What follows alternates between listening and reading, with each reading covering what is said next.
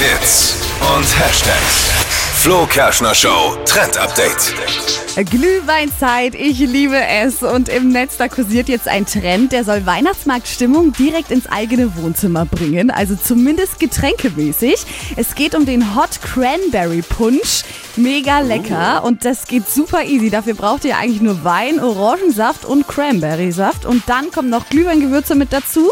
Das Ganze wird dann warm gemacht im Topf. Achtung, nicht kochen, sonst geht der Alkohol mit raus. Kommt dann in ein hübsches Glas und fertig ist der Drink. Mega gut.